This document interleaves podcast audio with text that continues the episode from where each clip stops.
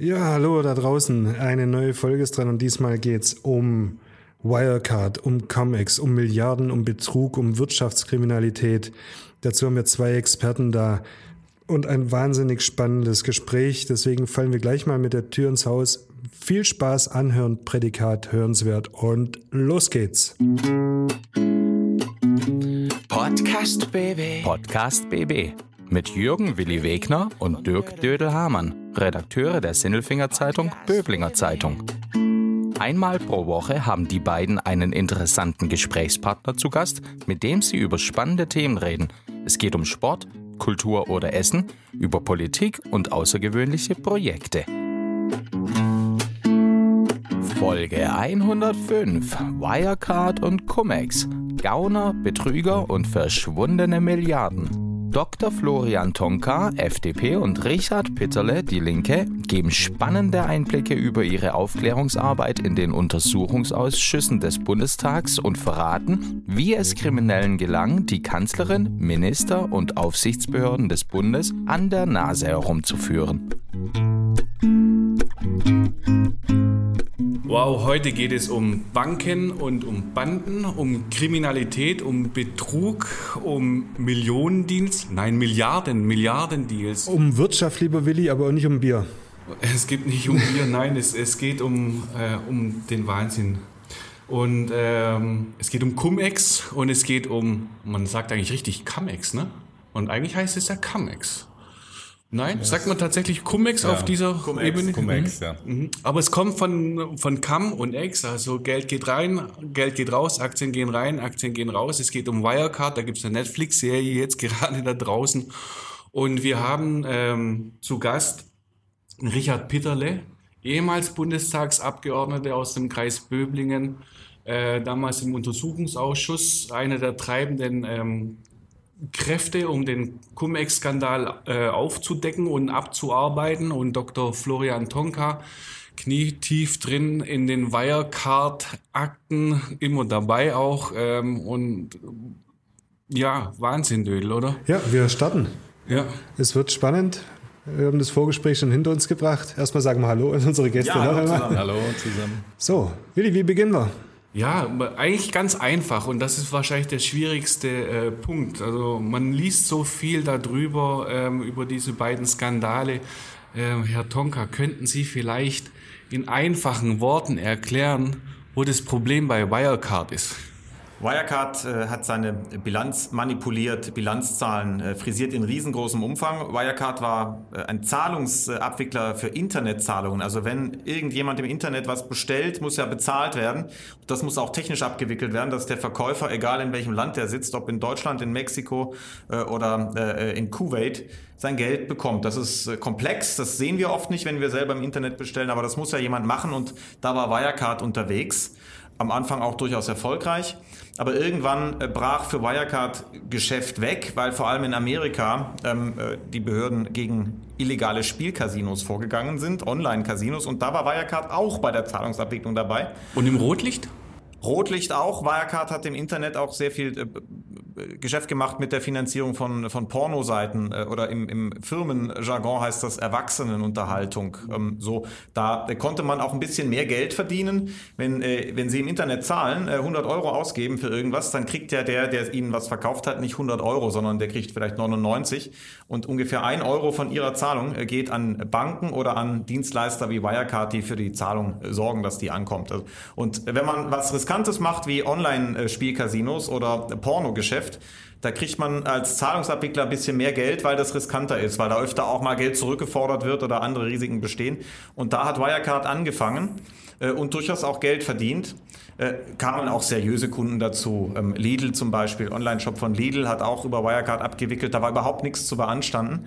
Aber sie haben so vor zehn Jahren etwa angefangen, ihre Bilanzen äh, zu frisieren. Erst mit kleineren Beträgen, leider dann jedes Jahr mit größeren Beträgen. Und ganz am Ende äh, 2020 ist das Unternehmen äh, in die Insolvenz gegangen. Das erste DAX-Unternehmen, das äh, in die Insolvenz gegangen ist, das pleite war, weil insgesamt 1,9 Milliarden Euro an Geld äh, in der Bilanz nicht existierte, nicht auffindbar war. Aber das ist nicht der Schaden, um den es geht, 1,9 Milliarden. Es geht um ganz andere Summen. Es geht um ganz andere Summen, denn das Unternehmen Wirecard war in der Spitze an der Börse äh, knapp über 20 Milliarden Euro wert. Das war einer der Stars an der Börse über, über Jahre hinweg, wurde 2018 in den DAX aufgenommen. Viele Anleger haben mit Wirecard gehandelt. Das sind über 20 Milliarden Euro, die da verbrannt worden sind. Und äh, Banken und andere Geldgeber haben auch nochmal etwa drei bis vier Milliarden Euro verloren. Das war so ein, so, so ein Champion, so ein Vorzeige-Champion für, für Deutschland, weil wir da ja in der IT-Branche endlich mal jemand hatten, weltweit, wo man sagen könnte, schaut mal her, wir können auch Silicon Valley. Das war wohl auch das Problem, weil natürlich die deutsche Regierung auch stolz war, dass es mal so, eine, so ein junges Unternehmen in Deutschland gab. Äh, vielleicht nicht das deutsche Google, aber, aber fast. Ähm, äh, und ähm, 20 Jahre alt, jung und an der Börse und dann im DAX und weltweit erfolgreich. 30 Prozent Wachstum jedes Jahr haben sie auch immer ziemlich genau erreicht. Und ähm, äh, da, war, da war die Regierung vermutlich stolz drauf und die Behörden haben nach meiner äh, Einschätzung auch das Unternehmen verteidigt äh, gegen Angriffe, gegen, äh, gegen Vorwürfe, weil sie meinten, sie müssen hier ein nationales Vorzeigeunternehmen irgendwie in Schutz nehmen. Was da schiefgelaufen ist, kommen wir gleich dazu. Jetzt wollte ich aber kurz mal nachfragen, was war dann mit der Cum-Ex los? Das ist auch so ein Ding, das versteht ja kein Laie, aber äh, Sie verstehen es ja, Bitterle. Ja, Cum-Ex, ähm, da muss man sagen, das war ein Geschäftsmodell, mit dem ein Netzwerk äh, von Bankenmitarbeitern, Finanzinvestoren und Beratern ähm, über zehn Jahre lang äh, es geschafft hat, aus dem Finanzamt eine Zahlstelle zu machen. Normalerweise zieht Finanzamt Gelder ein, um Schulen, Hochschulen und so weiter zu finanzieren. Aber in diesem Fall haben sie es nach dem Motto einmal Kapitalertragssteuer zahlen und mehrfach rückerstatten lassen, es geschafft, äh, aus dem Finanzamt eine Zahlstelle zu machen. Okay, über welche Summen reden wir denn da? Es gibt Schätzungen, dass es sich um 32 Milliarden gehandelt hat. Das heißt 32 Milliarden Euro, die uns allen fehlen, weil es ja Steuergelder sind, die für irgendwas eingesetzt werden. Genau, die uns allen fehlen. Ein Teil wurde nach, äh, nachdem die, nach dem Untersuchungsausschuss äh, die Staatsanwaltschaft äh, dann freie Hand bekommen hat, weil es klar war, dass es kriminelle Geschäfte äh, gewesen sind, hat Verfahren eingeleitet und einen Teil hat äh, die Finanzverwaltung äh, zurückbekommen, aber ähm, ich glaube, die Masse davon ist weg. Jetzt sind Sie ja beides äh, Ex-Bundestagsabgeordneter oder aktueller Bundestagsabgeordneter. Das klingt jetzt hier so nach staatsanwaltschaftlicher Tätigkeit, die Sie da so machen in Untersuchungsausschüssen. Warum, warum muss das ein Bundestagsabgeordneter machen?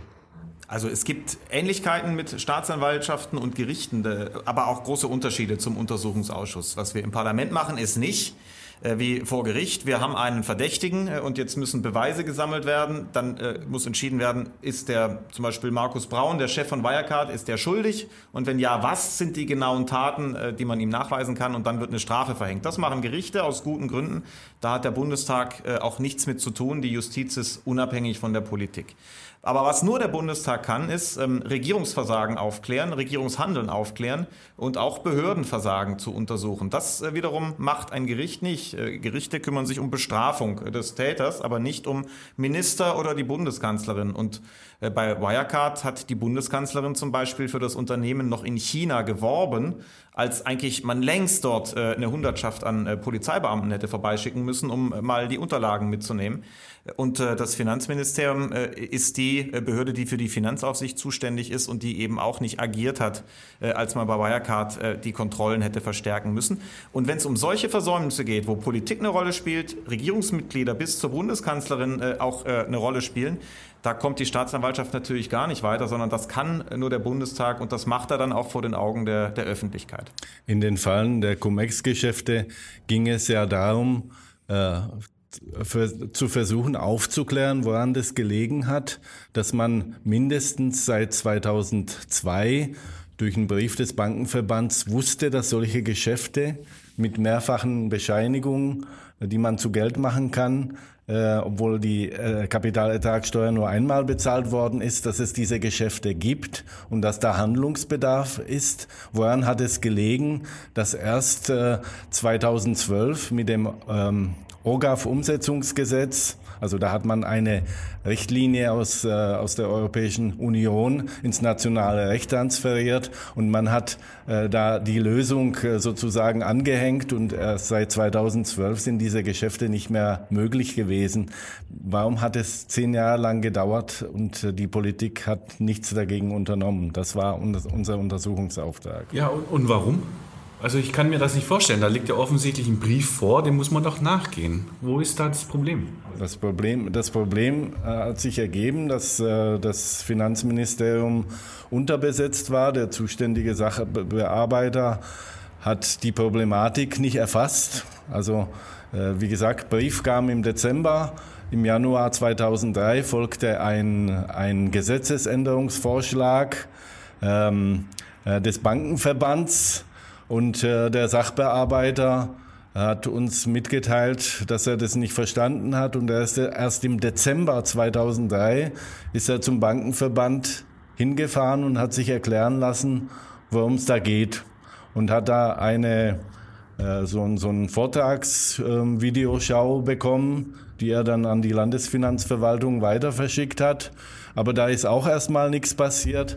Erst 2005 ähm, also als die Politiker in der äh, sozusagen im, im Wahlkampf waren, war ja vorgezogene Bundestagswahlen, also ausgerechnet im September, ähm, hat er ähm, dann äh, die Landesfinanzverwaltung zusammengerufen und hat über diesen Vorschlag des Bankenverbands gesprochen. Und er hatte äh, natürlich aber einen, Pferdefuß.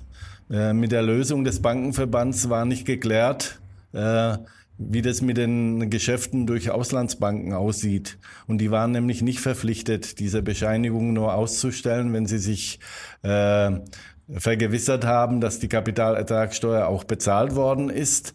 Äh, und das stand sogar dann in der Gesetzesbegründung, dass äh, diese Geschäfte ähm, also in der Gesetzesbegründung, wo man dann 2007 beschlossen hat, da stand auch in der Begründung drin, dass diese Geschäfte äh, durch äh, Auslandsbanken weiter möglich sind. Und das war dann geradezu ja eine Aufforderung, diese Geschäfte dann ähm, über Auslandsbanken fortzusetzen. Und da ging die Ex-Cum-Party erst richtig los. Es, geht, es klingt ja wahnsinnig. Wie ja, so ein es, Tanker, es, ne? Ja, so es, ein kommt, Tanker. es, kommt, es kommt irgendeiner und sagt, Hilfe, Hilfe, mein Haus brennt.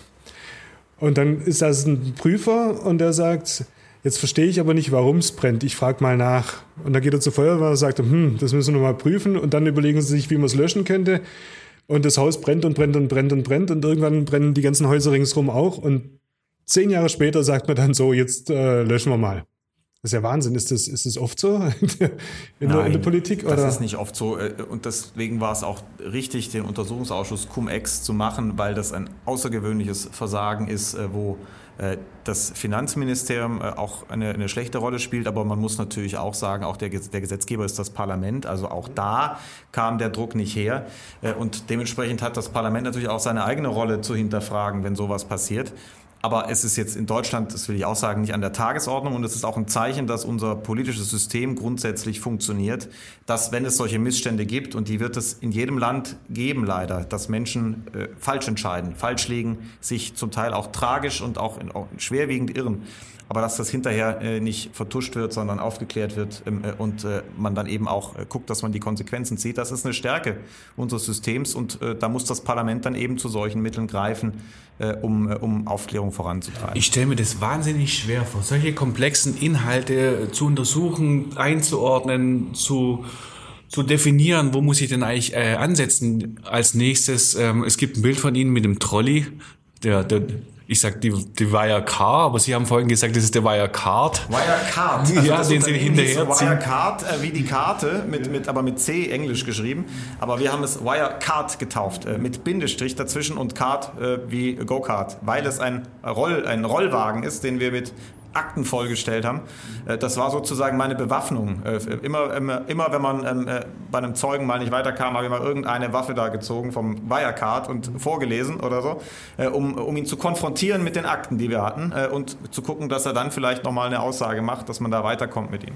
Sie stecken da schon ewig drin in dem Fall. Gibt es denn schon Verurteilungen? Wie ist denn da der Stand?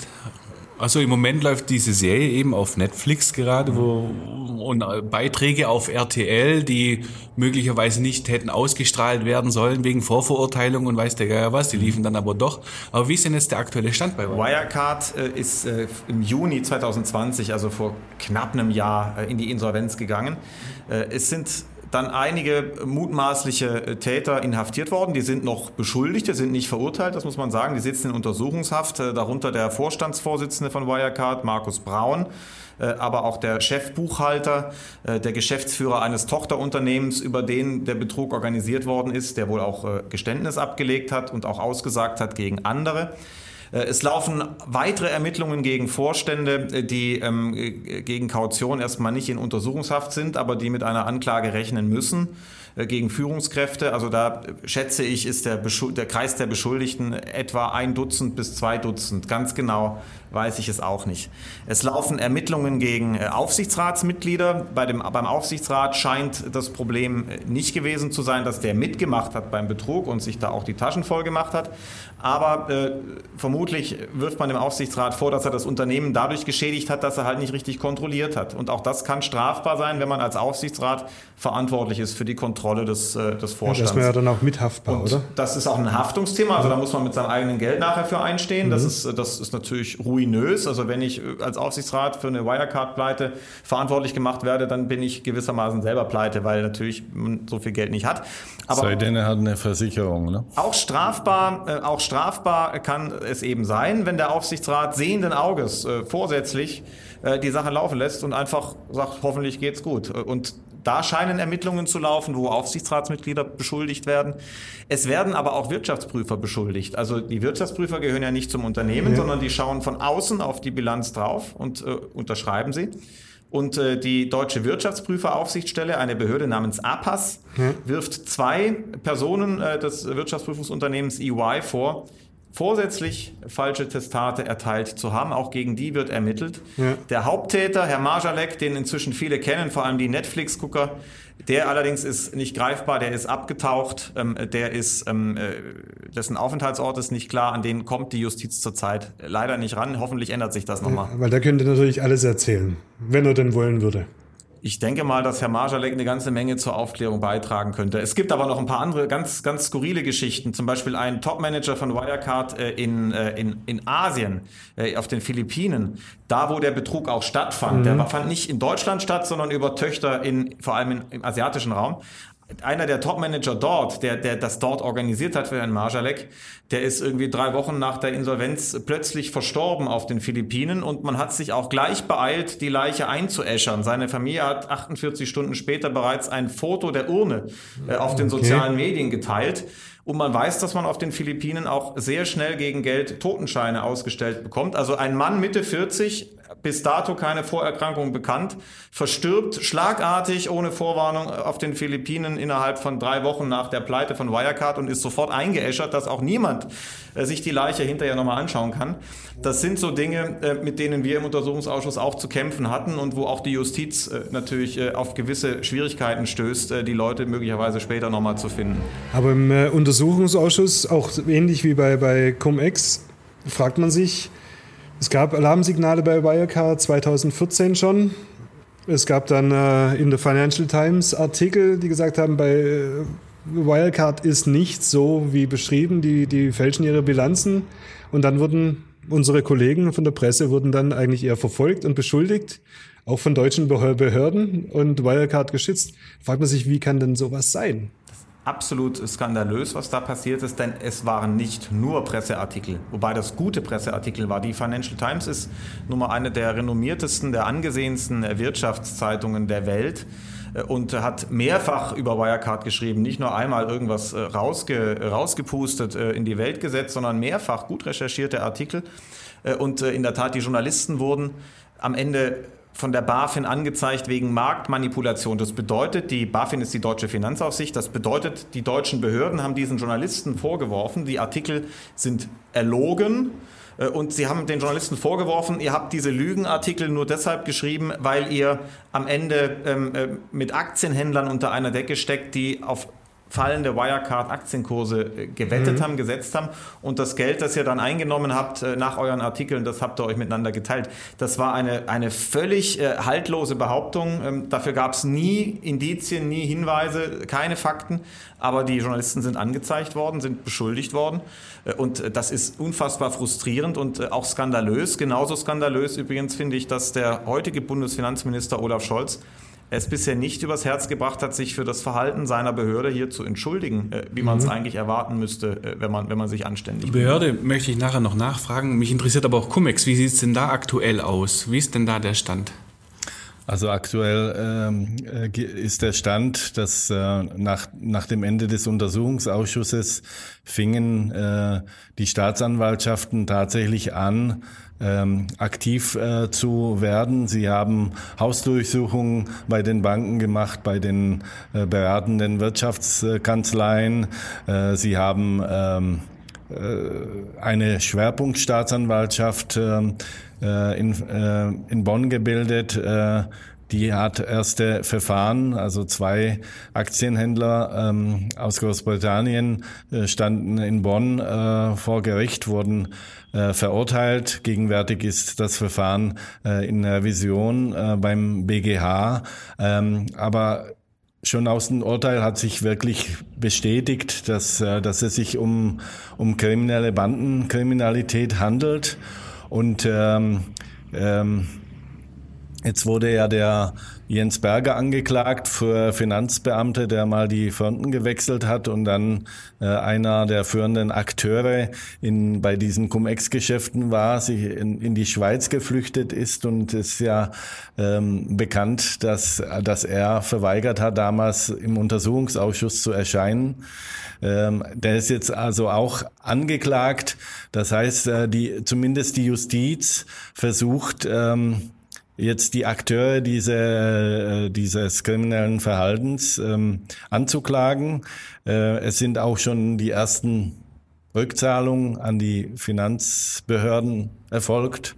Also zum Beispiel die Warburg Bank aus Hamburg hat jetzt 155 Millionen äh, an die Steuerzahler zurückzahlen müssen. Anderes ist verjährt, Geld. ne? Anderes das, ist verjährt. Ja, leider ist, äh, leider ist die Summe aus dem Jahr 2009 ähm, aus noch unbekannten Gründen verjährt. Ähm, es gab Gespräche äh, zwischen dem Geschäftsführer der Warburg Bank und, mhm. äh, und der führenden Politik, also sprich mit äh, Finan äh, jetzigen Finanzminister Scholz äh, und mit dem damaligen Finanzsenator, der heute, ähm, wie heißt der nochmal? Herr Tschentscher, erster Herr Bürgermeister. Tschentscher, der jetzt heute erste Bürgermeister ist.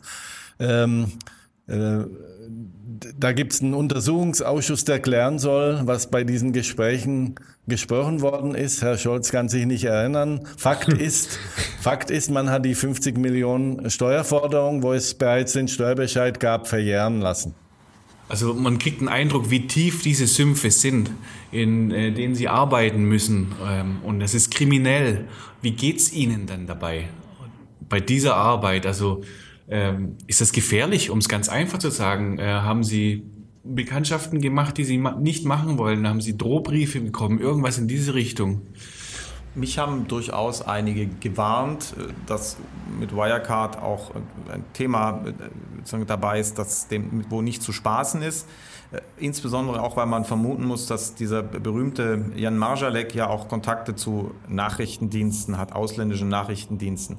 Ich kann aber äh, sagen, ich habe mich nicht eine Sekunde bedroht gefühlt. Mhm. Es würde auch keinen Sinn ergeben, mich zu bedrohen ähm, oder mir etwas anzutun. Das muss ich auch sagen, weil das, was ich als Abgeordneter erfahre, ist nichts, was ich dann alleine weiß ähm, oder wo ich der Einzige bin ähm, äh, und, äh, und äh, man dann irgendwie ähm, was davon hätte, ähm, da, da irgendwie vorzugehen. Aber es ist schon richtig, die Frage ist auch berechtigt. Wirecard war nie zimperlich mit, mit seinen Kritikern. Mhm. Eine, äh, zum Beispiel eine äh, Fondsmanagerin in New York, ähm, äh, Frau Kadir heißt sie, eine junge Frau, die schon früh Wirecard kritisiert hat, die auch Aktiengeschäfte auf fallende Kurse von Wirecard gemacht hat, äh, die aber auch äh, Veröffentlichungen äh, gemacht hat über die Bilanzierung von Wirecard und sehr kritisch war. Die wurde mal mitten in Manhattan, also nicht irgendwo in der, in der Pampa, sondern mitten in Manhattan nachts vor ihrem äh, Apartment überfallen von Unbekannten, Maskierten, äh, die sie mit äh, Schlaggeräten, wahrscheinlich Stöcken oder ähnlichen Dingen ähm, äh, zusammengeschlagen haben. Sie kann sich auch nicht mehr so genau daran erinnern äh, und die nicht aufgefunden werden konnten. Ähm, also das sind schon Dinge, die da passiert sind. Oder die, die Financial Times in London, die ja schlecht geschrieben hat über Wirecard, wurde zeitweise von 40 äh, Privatdetektiven observiert. Es wurden E-Mails gehackt von einem indischen Hacker-Team. Es wurden äh, Videoaufnahmen angefertigt aus den Redaktionsräumen und auch aus Privaträumen. Äh, und dahinter stand eine, äh, ein Detektivbüro, das dem, dem früheren libyschen Geheimdienstchef gehört. Das ist kein Scherz. Der, der, der Mann war Geheimdienstchef in Libyen und musste nach dem Bürgerkrieg dort irgendwie weg und hat dann in London angefangen, dasselbe Geschäft, was er in Libyen im staatlichen Auftrag gemacht hat, nämlich Menschen auszuspionieren, dann als Privatunternehmer anzubieten. Und mit solchen Leuten hat Wirecard kooperiert, um gegen Kritiker vorzugehen. Also insofern ist die Frage nach der Sicherheit mhm. schon berechtigt, aber ich kann sagen, in meiner parlamentarischen Arbeit habe ich mich nie bedroht äh, und auch nie behindert gefühlt. Ja, das kann ich auch sagen. Äh, ich habe mich nie bedroht äh, gefühlt. Aber ich muss, ich muss einfach dazu sagen, ähm, dass wir eine Zeugin hatten vom, äh, vom Zentralamt für Steuern, äh, äh, so eine wirklich daffe junge Beamtin, die sich in dieses sehr komplexe Thema Cum-Ex eingelesen hat und die, äh, die dann äh, Auszahlungen aufgrund dieser Bescheinigung äh, gegenüber der Sarasin Bank äh, aus der Schweiz verweigert hat. Und äh, die hat, äh, die hat äh, uns im Ausschuss geschildert, wie sie bedroht worden ist. Da, sie hat Drohanrufe bekommen. Es wurde sogar gegen sie Schadensersatzklage als Privatperson eingereicht, mhm. obwohl sie ja als Beamtin gehandelt hat. Und wenn, wenn jemand als Beamte handelt, dann wird der Staat verklagt, der für fürs Beamten ähm, äh, also für, äh, für seine Beamten haften muss. Aber sie hat eine private Klage über Millionen gekriegt, also gegen sie persönlich erhoben, um sie einfach unter Druck zu setzen, dieses Thema nicht weiter zu behandeln. Und diese Menschen, muss, muss ich sagen, äh, auch hier Vorgesetzte, die haben sich wirklich bei uns bedankt, bei uns Abgeordneten des Untersuchungsausschusses, dass wir das Thema aufgegriffen haben, weil erst durch, durch dieses Aufgreifen des Themas hatten die Leute, und die gab es auch in der Finanzverwaltung, die schon äh, darauf gedrungen haben, dass, äh, dass man das abstellt, solche Geschäfte, äh, die haben dann Oberwasser bekommen. Äh, sie waren nicht irgendeine Minderheit mehr, die sich mit irgendwelchen skurrilen Themen beschäftigen, sondern sie konnten dann wirklich ähm, arbeiten, so wie, wie das gewesen ist. Das also war es gab tatsächlich mal Wertschätzung für politische Arbeit und nicht immer nur Prügel, wie man so quer liest. Ich habe sowieso nicht den Eindruck, dass ich als Abgeordneter immer nur Prügel kriege, auch sonst nicht. Aber bei Wirecard war das Echo schon besonders positiv. Ich glaube, da haben schon viele, die das verfolgt haben, gesehen, Mensch, hier leistet das Parlament wirklich Außerordentliches ähm, und, ähm, und schafft einen echten Mehrwert auch für mich als Bürger. Das war schon die Resonanz, die ich speziell auf Wirecard bekommen habe. Jetzt wir nur mal kurz zu Wirecard die staatsanwaltlichen Ermittlungen laufen. Ich denke, das wird dann auch irgendwann mal Verfahren geben. Wie geht es denn politisch weiter? Ich habe jetzt auch bei, bei ComEx, ich habe jetzt zweimal den Namen Olaf Scholz gehört. Der hat da irgendwo keine, keine gute Rolle gespielt, ist aber Kanzlerkandidat der SPD. Ähm, Gibt es da auch irgendwann mal politische Konsequenzen oder, oder, oder, kann man die einfordern oder näherlegen? Weil ich kann ja nicht hier Milliarden, bei, bei Milliardenbetrügereien an vorderster Front irgendwo, auch wenn ich nichts davon gewusst habe und ich nichts bekommen habe. Aber letztendlich gibt es einen Führungsspieler. Also die, es gibt politische Verantwortung. Äh, für die Finanzaufsicht ist Olaf Scholz politisch verantwortlich, ähm, für die Wirtschaftsprüferaufsicht übrigens Peter Altmaier.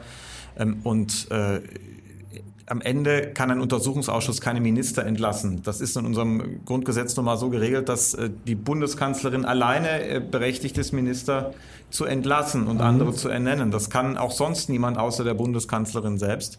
Äh, und in der Tat ähm, ist es deswegen natürlich so, dass wir vor allem mal Dinge offenlegen, damit die Bürgerinnen und Bürger sich die Fakten anschauen können. Ähm, und die SPD ist ja auch im Untersuchungsausschuss vertreten, die kann den Scholz auch verteidigen und, und sagen, da hat aber doch das gemacht oder jenes. Am Ende kriegen die Bürger also ein Gesamtbild, äh, wo die Parteien vielleicht unterschiedliche Akzente setzen, auch nicht alle dasselbe sagen, aber das können sich die Bürger ja anschauen und vergleichen, wie sie auch sonst im Leben Dinge vergleichen und sich eine Meinung bilden. Und am Ende dient auch ein Untersuchungsausschuss der politischen Meinungsbildung. Und wenn die Bürgerinnen und Bürger sagen, der Scholz hat das ordentlich gemacht bei Wirecard, dann äh, würden sie ihn vielleicht äh, wählen. Wenn sie allerdings sagen, und das ist jetzt eher meine Meinung, das ist ja dass er persönlich versagt hat, äh, dann, äh, dann ich, sie werden verstehen, dass ich jetzt dafür werbe, ihn nicht zu wählen, sondern jemand anders. Aber das ist am Ende eine individuelle Entscheidung der Wähler. Die müssen sich die Fakten anschauen und sagen, der hat das so gut gemacht oder da schlecht gemacht. Und dazu können wir beitragen. Wir können aber keine Minister feuern. Das kann wirklich nur die Bundeskanzlerin, die dazu berechtigt ist.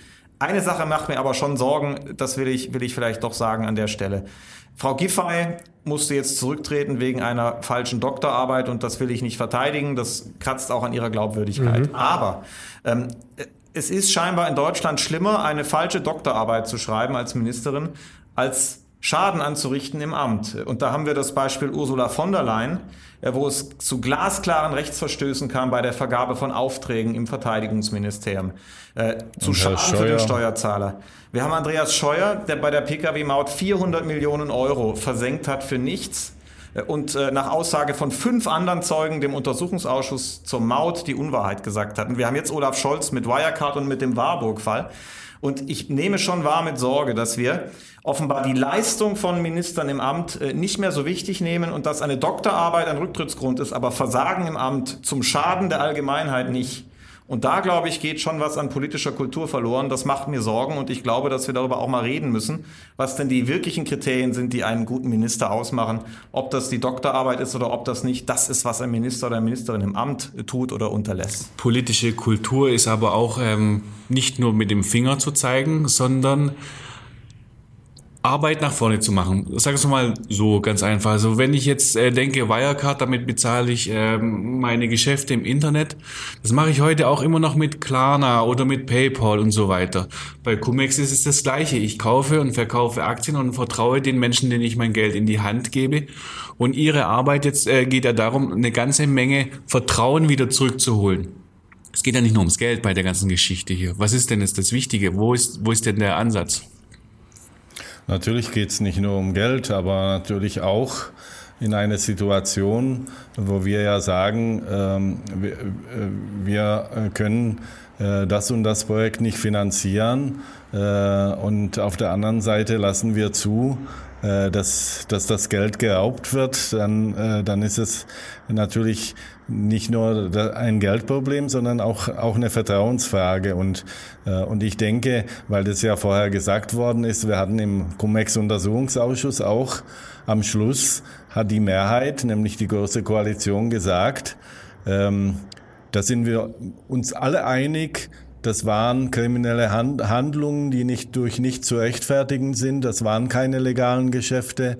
Ist okay, aber es gab kein politisches Versagen. Mhm. Es gab Minderheitenvoten von, äh, von Grünen und Linken, aber die Mehrheit hat entschieden, es gab kein politisches Versagen. Und ich meine, äh, das ist halt natürlich dann so, wo dann jeder Bürgerin und Bürger seine Konsequenzen halt ziehen muss. Ja. Was es bedeutet, wenn man so, eine, äh, so, einen, äh, so, so einen Fall aufarbeitet. Da stimme ich mit Florian Tomka völlig überein. Ja, das würde auch jeder wissen, der seine Steuererklärung macht und sich überlegt, welchen Beleg habe ich jetzt eingereicht. Aber auf der anderen Stelle verschwinden Milliarden. Es gab da falsch bei Wirecard schon massive Konsequenzen. Ja. Auch übrigens personelle. Ja. Der Chef der Finanzaufsicht und seine Stellvertreterin mussten gehen. Der ja. Chef der Wirtschaftsprüferaufsicht musste gehen. Der Chef der sogenannten Bilanzpolizei, der Prüfstelle für Rechnungslegung musste gehen. Es mussten mussten Aufsichtsräte bei der Deutschen Bank gehen, äh, es mussten äh, Prüfer von EY gehen. Es ist schon einiges passiert, Strafverfahren laufen. Äh, aber wir, wir haben natürlich auch gesetzliche Konsequenzen, die, die gezogen worden sind zum Teil schon. Die Große Koalition hat ein Gesetz gemacht, mit der Schwächen im Kontrollsystem abgestellt werden sollen, vom Aufsichtsrat im Unternehmen über die Wirtschaftsprüfer bis zur Finanzaufsicht. Das habe ich jetzt im Einzelnen manche Dinge anders gesehen, aber dass man natürlich auch Gesetze verbessert, ist richtig in der Grundzielrichtung, um, um das Kontrollsystem zu verbessern. Und äh, was wir allerdings noch mehr brauchen als neue Gesetze, was noch wichtiger ist, ist eine andere Aufsichtskultur. Wir können in einem freien Land nicht hinter jeden Menschen in der Wirtschaft einen Beamten stellen, der ihn Tag und Nacht begleitet. Das sollten wir auch nicht. Äh, wir wollen das nicht, das ist nicht unsere Art zu leben. Wir leben auch nicht mit einem Generalmisstrauen, dass jeder Mitmensch ein potenzieller Verbrecher ist. Würden wir so denken, könnten wir miteinander als Menschen ja gar nichts mehr anfangen. Aber der Staat als äh, Inhaber des Gewaltmonopols, als der, der die Gesetze durchsetzt, ist natürlich da gefragt, wo es eben einen triftigen Verdacht gibt, wo es Fakten gibt, äh, wo man sagt, Mensch, da stimmt doch was nicht, dann muss das prüfen. Auch da ohne Vorverurteilung, ohne dass man gleich sagt, du bist ein Verbrecher. Aber prüfen muss das. Und zwar so lange, bis er sich sicher ist, ähm, dass es entweder schuldig ist oder nicht schuldig ist. Und genau das hat nicht stattgefunden. Und ich glaube, wir brauchen einen Staat, der stärker, wenn es Hinweise gibt, dann auch tätig wird, seine Instrumente nutzt, die er ja hat. Und das heißt, es kommt auch auf die Menschen in den Behörden an, dass die ihren Job richtig machen, dass die ihn richtig verstehen, dass die auch Mut zu eigenen Entscheidungen haben. Prüfen diese Menschen eher dort, wo sie sich auskennen. Also ja. hier vor Ort bei die uns, Menschen bei den prüfen kleinen. lieber die Volksbank um die Ecke, die prüfen lieber den kleinen Finanzvermittler um die Ecke vor Ort, äh, wo sie hinfahren können, wo sie anfassen können, wo sie nur Dokumente in deutscher Sprache haben, die sie sich anschauen können. Ähm, da, ähm, da ist es relativ einfach ranzukommen und das wird natürlich sehr gerne gemacht. Da kommt man auch mit seiner Checkliste gut klar, kann seine Häkchen setzen. Ähm, und wenn es aber schwierig wird, wenn es kompliziert wird, wenn wir Cum-Ex haben, mit äh, Tätigkeiten in anderen Ländern. Wenn wir bei Wirecard einen Betrug haben, der sich vor allem in Asien abgespielt hat, wo man sich mit englischen Verträgen rumschlagen muss oder anderen Dingen, äh, das ist natürlich anstrengend und äh, unsere Behörden sind zu wenig darauf ausgelegt, dass sie dann, wenn sowas kommt, also eine Notlage, Betrugsvorwurf bei einem DAX-Unternehmen ist eine Notlage. Da habe ich nicht drei Jahre Zeit äh, und, und schaue mir das mal an. Da muss ich schnell zu einem Ergebnis kommen. Da muss unsere Aufsicht in der Lage sein, mal 40 Leute äh, innerhalb von einer Woche äh, zu beauftragen. Ihr macht jetzt so lange Wirecard, bis der Betrugsvorwurf bestätigt oder widerlegt ist. Und das ist eine andere Art, wie die arbeiten müssen. Das, das geht aber nur dann, wenn man auch mal darauf verzichtet, den kleinen äh, Mittelständler um die Ecke äh, bis zum geht nicht mehr durchzuprüfen, äh, bis ähm, äh, bis zum wirklich bis zum geht nicht mehr durchzuprüfen. Nur dann habe ich das Personal und die Möglichkeiten, mich um die großen Fische, äh, die in diesem Teich schwimmen, auch äh, angemessen und schnell zu kümmern. Und, und wir brauchen, glaube ich, auch eine andere Kultur des Umgangs mit den Whistleblowern weil in, bei den Cum-Ex-Geschäften kamen während dieser zehn Jahre immer wieder, haben sich Whistleblower an, die, an das Bundesfinanzministerium äh, gewendet und haben berichtet, dass diese Geschäfte stattfinden. Ähm, also wir haben auch die E-Mails in den Unterlagen ähm, des Bundesfinanzministeriums alle gesehen. Äh, es wurde dem nicht nachgegangen. Es wurde dem nicht nachgegangen. Und wenn man sich anschaut, dass die, äh, dass die ganzen Steuerskandale äh, wie Luxemburg Leaks, äh, wie Panama Papers und so weiter. Das ist alles von Whistleblowern aufgedeckt worden. Das ist nicht von Finanzverwaltungen mhm. aufgedeckt worden. Und da müssen wir uns auch irgendwas überlegen, äh, wie, wie man in diesen Fällen, wo tatsächlich Leute sagen, ich kann das nicht länger mit angucken, was da passiert, wie der Staat betrogen wird, wie man mit den Menschen umgeht. Wir wissen ja, in Luxemburg ist derjenige, der aus der Bank heraus dieser Luxemburgs Leak, äh, Leaks offen gemacht hat, der ist verurteilt worden wegen Geheimnisverrat. Ne? ja, also Whistleblower heißt Hinweisgeber, das muss man vielleicht nochmal erklären. Also Leute, die im Unternehmen arbeiten, merken, hier wird, äh, hier wird äh, etwas angestellt, hier passiert etwas Verbotenes und die sich dann äh, anonym meistens oder aber auch jedenfalls mit der Bitte, ihren Namen nicht zu nennen, an Behörden wenden, die Polizei einschalten oder die Finanzaussicht und sagen, guck mal, folgende Beweise habe ich, folgende Dokumente habe ich. Und das spielt eine große Rolle. Das war auch bei Wirecard eine der Quellen, äh, über die die Behörden überhaupt erst rankommen konnten an das, an das Thema. Äh, und diese Whistleblower, diese Hinweisgeber, die werden in Deutschland zu sehr ignoriert. Wir hatten einen, der kam aus England, der hat uns eine Aussage gemacht im Untersuchungsausschuss, der, der hat uns erklärt, wie das lief. Er hat bei der Finanzaufsicht der BaFin angerufen und zwar bei der offiziellen Whistleblower-Hinweisgeber-Hotline, die die BaFin selber in ihrem Internet, auf ihrem Internetauftritt angegeben hat, als Telefonnummer, wo man sich hinwenden muss, wenn man so, solche Hinweise geben will. Da hat er angerufen äh, und hat, hat sich vorgestellt und dann war die Antwort, auf Seiten der BaFin, äh, sorry, we don't speak English. Also tut uns leid, Englisch wird hier nicht gesprochen. Und dann hat die Dame sogar aufgelegt. Also sie hat nur gesagt, kein Englisch, tut uns leid. Und dann wurde es seitens der BaFin aufgelegt. Das war der Umgang mit einem Hinweisgeber, der durchaus interessant gewesen wäre. Und solange wir das in Deutschland uns erlauben, so mit, mit auch wertvollen Hinweisen äh, auf kriminelles Verhalten umzugehen, wie in dem Fall, brauchen wir uns nicht zu wundern, dass die Behörden äh, da auch nichts rausfinden. Ich schaue gerade ein wenig auf die Uhr. Es war wahnsinnig spannend. Da könnte man eigentlich einen zweiten Teil von drehen, aufnehmen. Ähm, ich sage einfach mal Danke für die Arbeit, die Sie geleistet haben, alle beide und die Kollegen in den Untersuchungsausschüssen, weil es kommt ja uns zugute zum Schluss zu guter Letzt und sage danke für ein wunderbares Gespräch. Ja, ich kann mich nur anschließen. Also super, äh, vielen Dank. Ähm, das müssen wir erstmal toppen nächste Woche, ne? Das, das müssen wir toppen bei unserer nächsten Sendung. Heute gibt es auch kein Besser ist es, weil das, was die beiden hier erzählt haben, ist gut genug. Ja, vielen Dank. Danke. Ja, tschüss. Podcast BB. Ein Angebot von Röhm Medien.